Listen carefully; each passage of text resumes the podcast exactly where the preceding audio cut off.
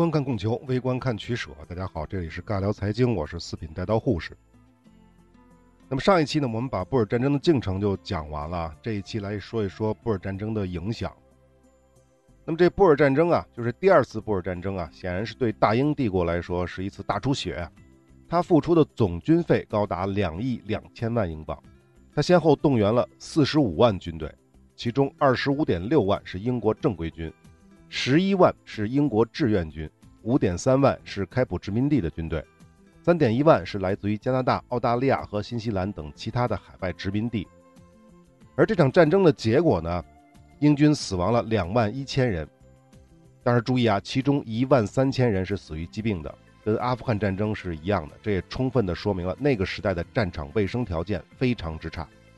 那么加上受伤的官兵。英军的伤亡及失踪的总数高达四万五千多人，相当于参战总人数的十分之一，这个战损是非常高的了。那么这是英国人方面啊，再来看看布尔人方面，布尔人参战的总人数差不多有九万人，其中德兰士瓦是四点三万，奥兰治是三万，剩下的一万多呢是开普殖民地的布尔人和其他国家的志愿兵。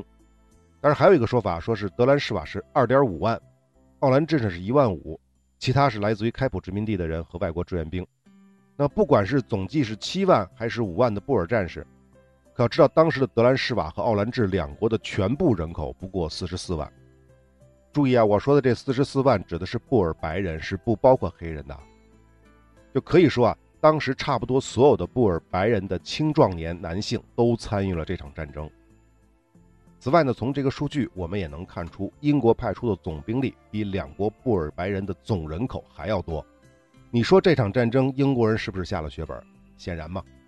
那么在战损方面，布尔人战死的是不到四千人，另外有四千多人死于疾病，还有三点一万被俘虏，两万多人是缴械投降，有一万多人呢流亡到了德属西南非洲的纳米比亚和普属莫桑比克，再有就是死于集中营的那将近三万平民。总的算下来呢，第二次布尔战争使得德兰士瓦和奥兰治的人口直接减少了百分之十。这么一对比，大家是不是就明白了为什么即便是布尔人的战士死亡人数只有英国的三分之一，但最终还是英国赢得了胜利的吧？你英国死的是士兵啊，十分之一，可布尔人呢是整个人口的十分之一啊。但是呢，不管怎么样，英国人的代价还是太大了。第二次布尔战争的历时、消耗和残酷程度。是英国在以往几百年的殖民历史当中从未有过的。那么，英国人在这战争当中花的两亿两千万英镑的这个费用军费啊，到底是笔多大的开销呢？维基上是这么说的，相当于二零一四年的两千亿英镑。我查了一下，二零一四年英国的总 GDP 不过是三万亿美元，折算下来差不多是两万亿英镑。而查到了二零一三年英国政府的财政总收入将近六千亿英镑。那么根据这个数字，我们就可以估计出来，第二次布尔战争这几年，大英帝国的财政肯定都是被南非掏空了。那么在知乎上，我也查到说，这次布尔战争的花费超过了地球上所有列强在19世纪战争费用的总和。如果您对这个数字还是不太敏感的话，我们再来举个例子，知乎上另一个帖子详细计算了同期中国清政府跟八国联军签订的辛丑条约。大家还记不记得我们讲过的中日战争是讲过的，共计赔偿了白银四亿五千万两，连本带息是将近十亿。如果把这四亿五千万两白银转换成当时的英镑的话，不到七千万英镑，就是算上连本带息的十亿两白银，它也不过是一亿四千万英镑。这么算是不是就明白了吧？不考虑利息的话，第二次布尔战争，英国相当于花掉了中国三个庚子赔款。据说呢。如果是把晚清中国所有的对外赔款全部都加起来的话，也只相当于英国在这次战争消耗军费的一半，当然都是不考虑利息的啊。而更关键的是，这么大的花费，那英国换来了什么呢？当然，我们首先想到的就是南非矿业的垄断，就是英国资本对南非矿业的垄断，主要指的是金矿。维基上说啊，随着当时世界上最大的位于约翰内斯堡的兰德金矿被英国把持。来自南非的黄金使得伦敦迅速成为全球金融业和黄金交易的中心。但是我在维基上看到了另外一个数据：约翰内斯堡金矿在1902年到1905年期间产出黄金的总价值不过五千万英镑，平均每年就是一千多万英镑。注意啊，这是产值啊，不是利润啊。即便是利润，这也是英国矿业公司、矿业这些资本的利润，而不是政府英国政府的利润。两亿多英镑的军费，想从金矿当中获得回报，英国政府是根本指不上的。那么另外一个数据呢？兰德金矿自开始开采的一百多年来，一共产出黄金是三点五万吨。按照现在的估价，我们按个中数吧，三百五十块钱一克人民币啊，算下来就是一点二万亿人民币。英镑和人民币的比值现在大概是一比九，这么算下来大概就是一千多亿英镑。虽然这么计算的漏洞很多，但起码可以肯定，这金矿一百多年的黄金产出都抵不上这场布尔战争英国军费的一半。这还没完，布尔战争的结果并不是说英国彻底吞并了德兰士瓦和奥兰治，而是允许他们自治。而且呢，战后的南非全境的布尔人反而不再受边界的限制，更加充分地融合在了一起。也就是说呢，不仅是奥兰治和德兰士瓦，在纳塔尔、在开普，布尔人及其他欧洲移民及后裔的白人比例远远高于了英国移民。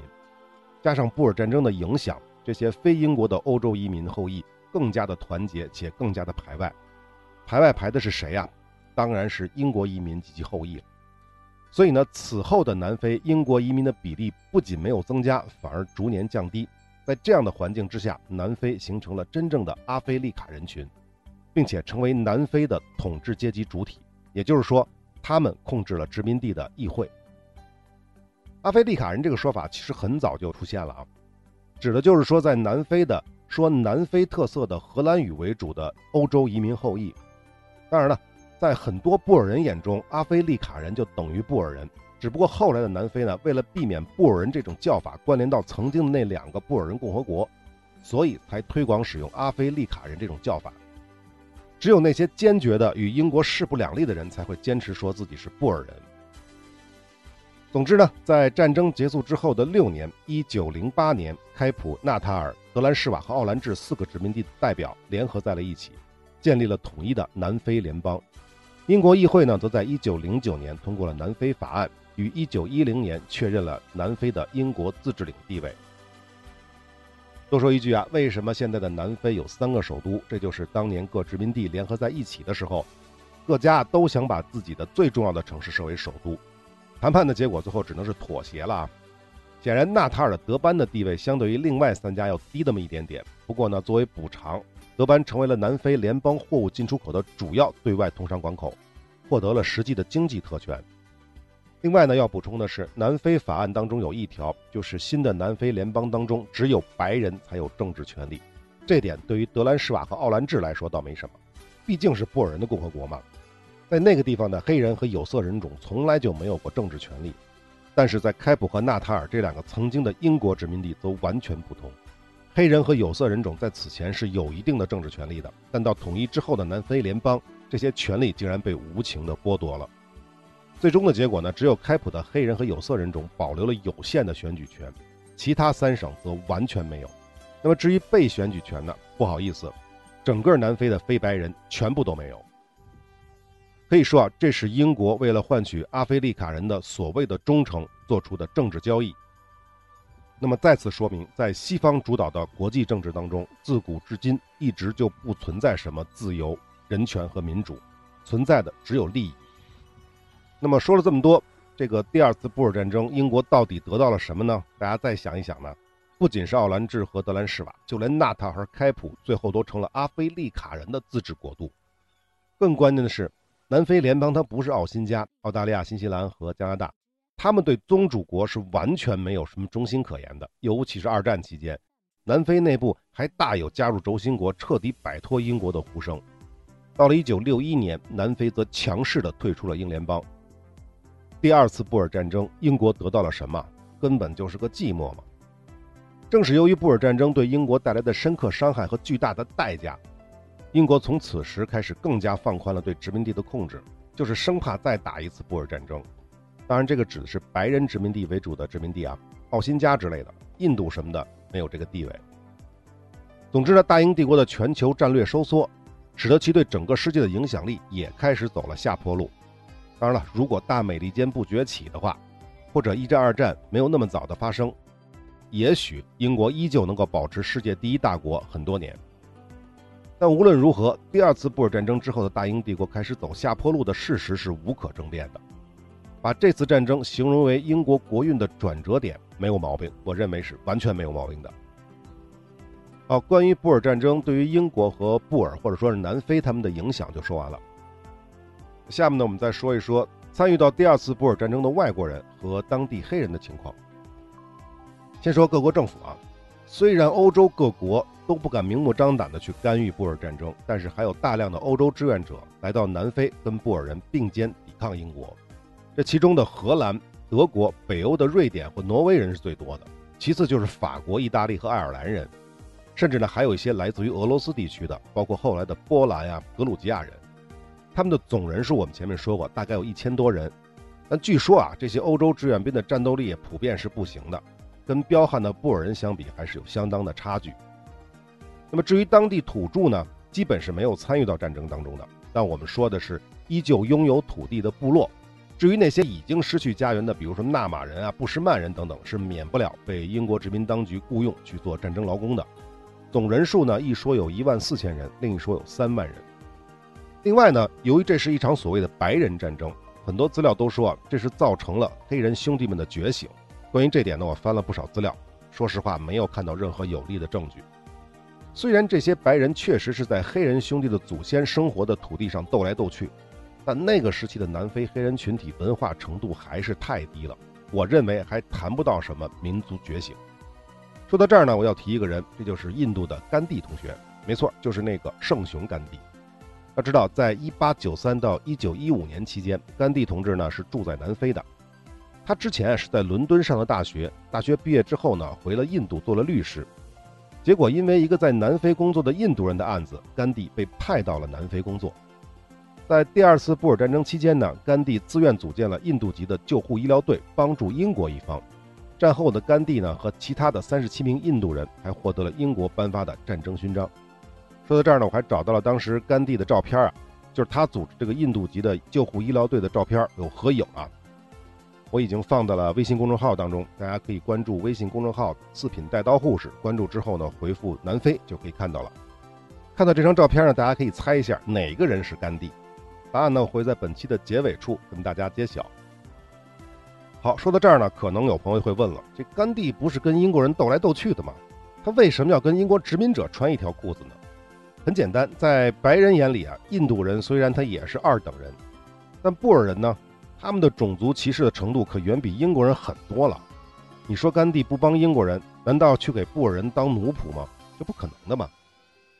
还有一件事我们要知道，甘地同学是在一九一五年回印度的。但呢，这并不是甘地主动要离开的，而是一九一零年独立之后，就是南非独立之后，南非这里呢开启了一场声势浩大的驱逐印度人的运动。而早在一九一三年，甘地就在南非倡导印度人去消极抵抗白人的种族歧视，但收效不大。所以最终在一九一五年，甘地同学呢才不得不离开了南非，回到了印度。讲到这儿，大家想到了什么？我就不说了。如果说出来的话，如果有印度同学听到，应该不高兴了。好，我们最后再说一个人，这是著名的福尔摩斯探案集的作者，英国人柯南道尔。在第二次布尔战争期间，他就在南非。他当时在布隆方丹的野战医院担任志愿医生。这么说，大家是不是就知道了华生的原型是谁了吧？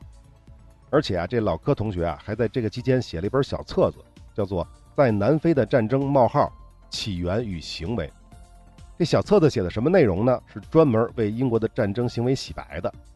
为此呢，一九零二年，柯南道尔被册封为爵士，这个是不是很可笑啊？好，这个就说的差不多了，我们再来说布尔战争对整个世界的影响。要说布尔战争对整个世界的影响，恐怕就是游击战、总体战和全民皆兵了。说到全民皆兵这方面，学习最好的应该就是瑞士。据说啊，正是因为瑞士人认认真真的观摩了第二次布尔战争，认识到了全民皆兵的重要性和有效性。而且瑞士的地理呢，也特别适合全民皆兵的模式下的游击战，便从此在国内推行普遍的兵役制度、游击战的战术训练等等，建立起了一套非常有特色的国防体系。这也是为什么两次大战欧洲各国不敢动瑞士的原因之一。那么再有呢，就是德国和日本。德国人呢是在总结了第二次布尔战争以及其他相关战争的历史经验，总结出了一套总体战的概念和理论。而把这套理论学得最溜和应用得最狠的，那当然是小日本了。那关于总体战，我们简单说两句啊。它又称为全面战争，是指一个国家动员所有能够运用的资源，摧毁另一个国家参与战争的能力的军事冲突形态。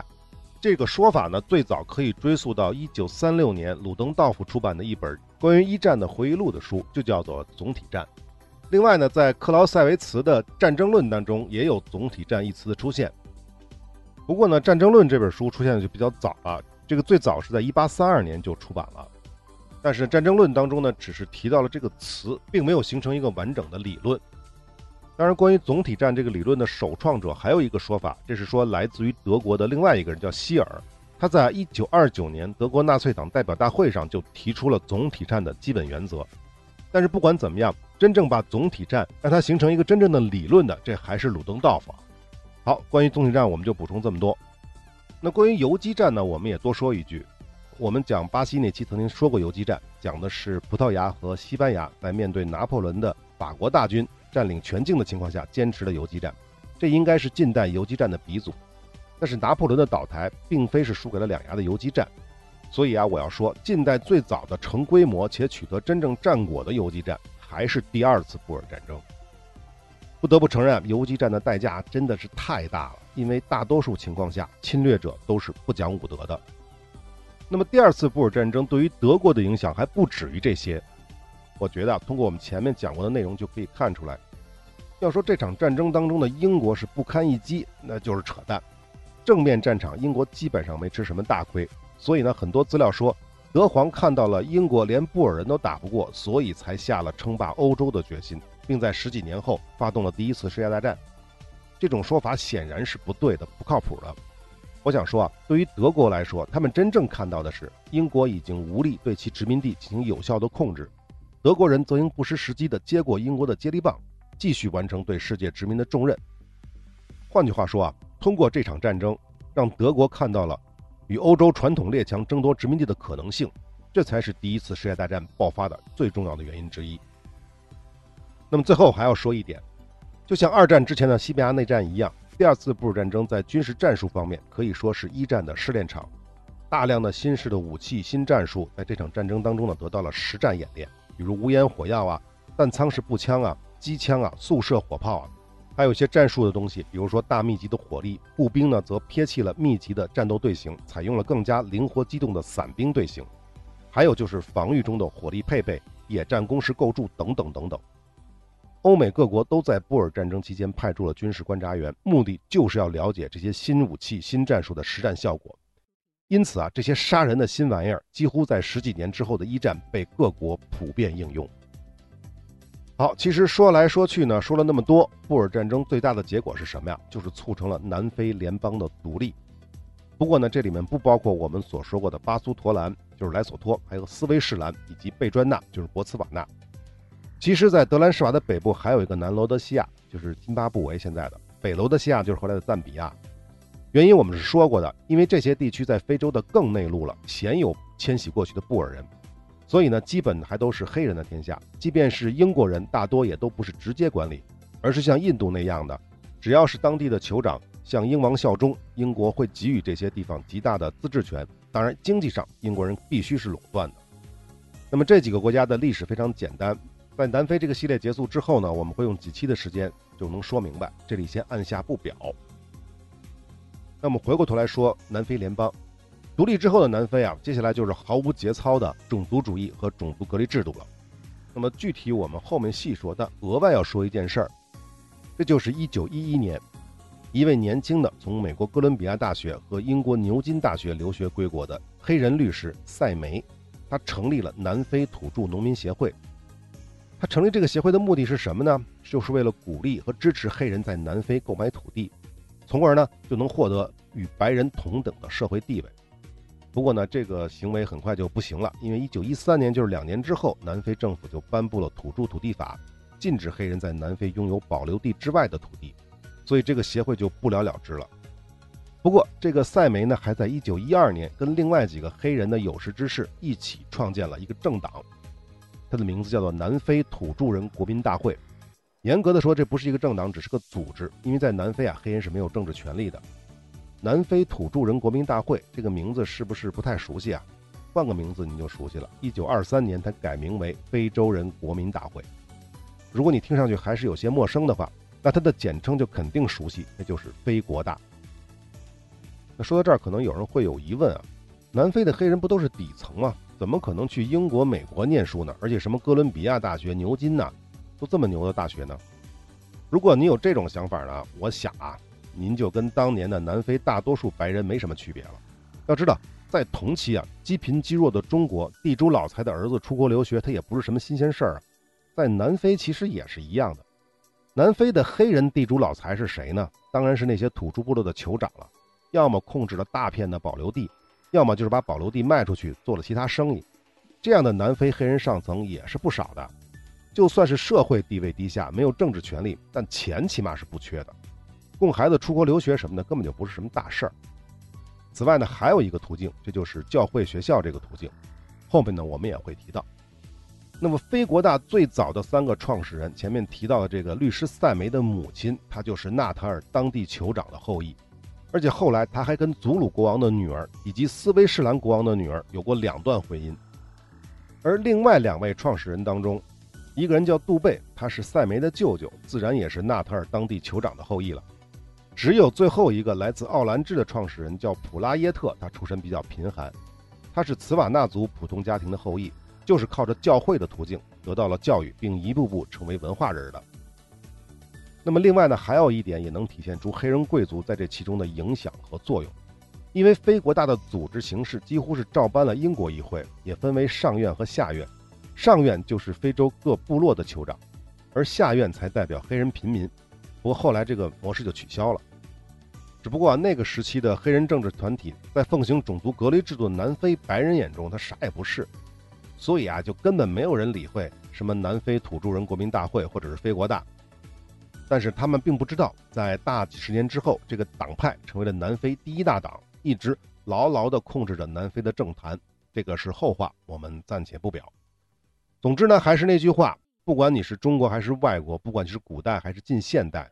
不管你是白人、黑人还是黄种人，想要在政治上翻身啊，首先得有经济基础，否则的话，一切都是空谈。好，关于第二次布尔战争的内容，我们基本上就说完了。下期呢，我们来说南非联邦。我们下期再见。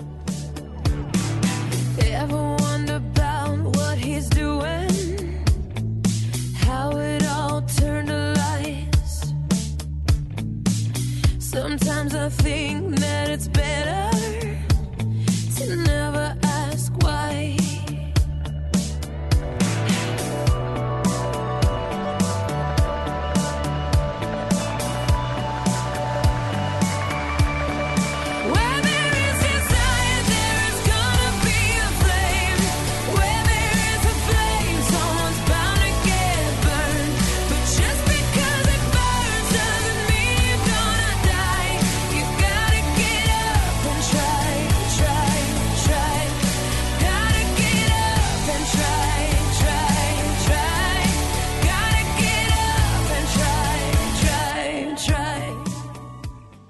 音乐都听完了，我们来揭晓本期中间留的那个问题啊，也不是问题啊，就是大家有没有看出来那张照片哪一个人是圣雄甘地呢？答案就是中间这排的左数第五个，大家可以看得到，好像是抱着肩膀的一个瘦小的、有着小胡子的这个年轻人，这位就是圣雄甘地。那么另外呢，还要补充一个内容，这就是关于英国殖民时期的黑人和有色人种的政治权利。我们前面是说过的，在开普殖民地呢，不是所有的黑人都被剥夺了政治权利，是有一部分黑人是有政治权利的。但是呢，这并不意味着说白人就全部有政治权利。什么意思呢？其实呢，在开普殖民地呢，是有产者才有政治权利，而不是分肤色的。准确的说呢，是这样的：在一八五零年代，在开普啊，你想拥有选举权，是有两个条件。第一个条件是岁数二十一岁以上，这个可以理解啊。第二个是你的财产，是拥有二十五英镑以上的财产，且不少于十二个月。那这是选举权。那至于被选举权呢，依旧是二十一岁以上，但是这个超过十二个月的财产是多少呢？是两千英镑，而且是无债务的财产，才有被选举权。那么考虑到那个时期的开普啊，肯定是大部分有产者都是白人嘛。另外呢，即便是黑人有产者，即便你是二十一岁以上，即便你是拥有二十五英镑以上的财产，但是还有一个条件是你必须要会说英语啊。如果你连英语都不懂的话，你怎么参政议政呢？所以它的难度是很大的。这么算下来的话，在南非，即便是在开普，实际的政治权力肯定还是在白人手中的。显然，英国人这种玩法要比布尔人高明得多。好，这就是本期要补充的内容。那么，另外其实还有一个挺重头的内容我没有说，这就是南非的中国华工问题。中国的契约华工是一九零零年代发生的事情。那这部分内容比较长，我单独录了一个彩蛋。如果大家要听的话，关注我的微信公众号“四品带刀护士”，关注之后呢，回复关键字“南非华工”就可以看到了啊。好，这就是本期的全部内容，我们下期再见。